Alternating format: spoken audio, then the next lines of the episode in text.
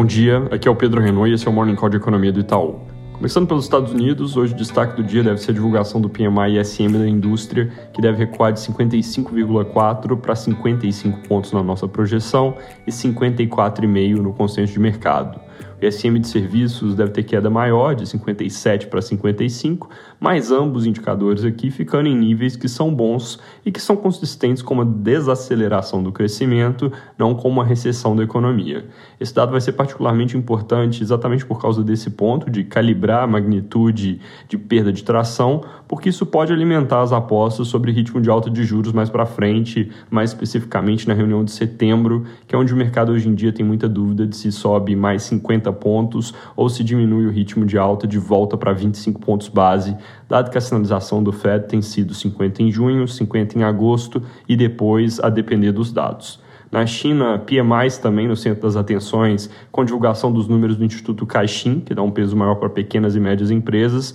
com alta de 46 para 48,1 pontos, que é perto do que a gente esperava, mas abaixo do consenso de mercado, que era para uma alta subindo ali para 49, já mais próximo do ponto neutro, que é 50 pontos. A tradução desses pontos para a realidade é que, tendo ficado abaixo do neutro, a economia teve desempenho negativo em maio, apesar de menos negativo do que em abril. Hoje, Xangai está reabrindo com casos em nível já bem baixo. A contagem de regiões com zero casos de Covid na China está de volta aos níveis do início do ano e o nosso indicador diário da indústria por lá já devolveu quase toda a queda recente. Com mobilidade voltando a subir, serviços devem se recuperar na sequência. Agora, mesmo com o segundo semestre bem mais forte, sem restrições e com mais estímulos, a China deve ficar com um crescimento ruim do PIB na média do ano, certamente abaixo da meta, que é 5,5%, e possivelmente abaixo da nossa projeção atual, que é 4,7%. Comentando rápido sobre a Europa, depois do dado forte de inflação de ontem, tem mais gente dentro do Banco Central apoiando ou pelo menos aceitando discutir alta de juros em ritmo mais forte. PMIs finais vieram bem em linha com as prévias, mas o dado de vendas no varejo alemão surpreendeu forte para baixo, com recuo de 5,4% em abril, enquanto o consenso de mercado era queda de 0,5%.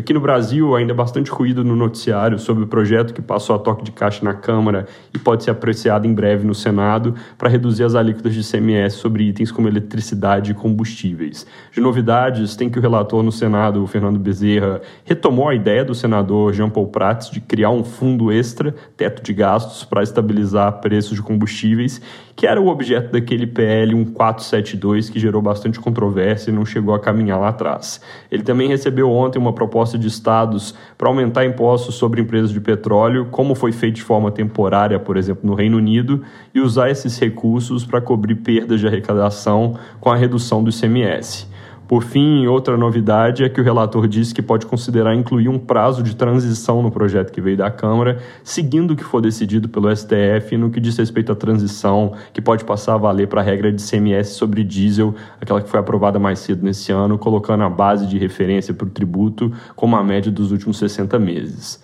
Na Câmara, ontem foram aprovadas urgências para tramitar um projeto que prevê devolução do ICMS cobrado na base do PiscoFins nas contas de luz. Isso, na prática, pode trazer alguma queda de tarifa na ponta do consumidor e também para um projeto de transparência na política de preço da Petrobras, que requer que seja divulgado mensalmente medidas de custo e markup com potencial para gerar algum barulho em torno da política de paridade de preço, porque uma coisa é custo de produção doméstico, que podem querer usar como referência, e a outra é o custo considerando que tem que se importar de combustíveis, que é o que se usa como base atualmente. Ainda no tema preços de combustíveis, o Globo reporta que o governo vem trabalhando para encontrar argumentos jurídicos que justifiquem fazer um crédito extraordinário para dar um subsídio fora do teto, mas, segundo a reportagem, focalizado apenas no diesel ou com exceções específicas de gasolina, como táxis e motoristas de aplicativo, então com pouco impacto direto sobre a inflação, ao contrário dessa medida do ICMS, basicamente porque na inflação quem pesa de fato no IPCA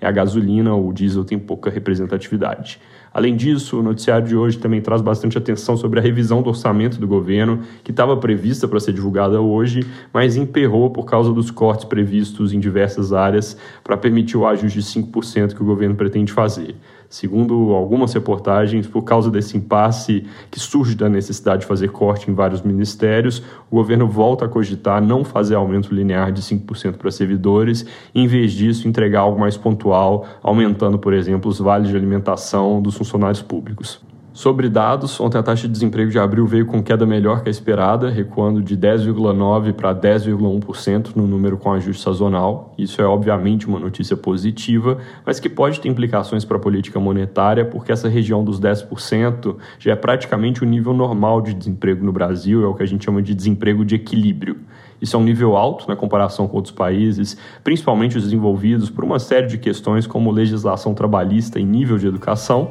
mas isso são parênteses aqui e o ponto que eu quero fazer é que o desemprego mais baixo tende a reforçar a possibilidade que salários sigam em alta e, com isso, é um elemento a mais dificultando que o Banco Central pare de subir juros tão rápido. Lembrando que depois de subir meio ponto em junho, a gente espera que eles subam mais meio ponto em agosto, terminando o ciclo em 13,75% ao ano. É isso por hoje, bom dia.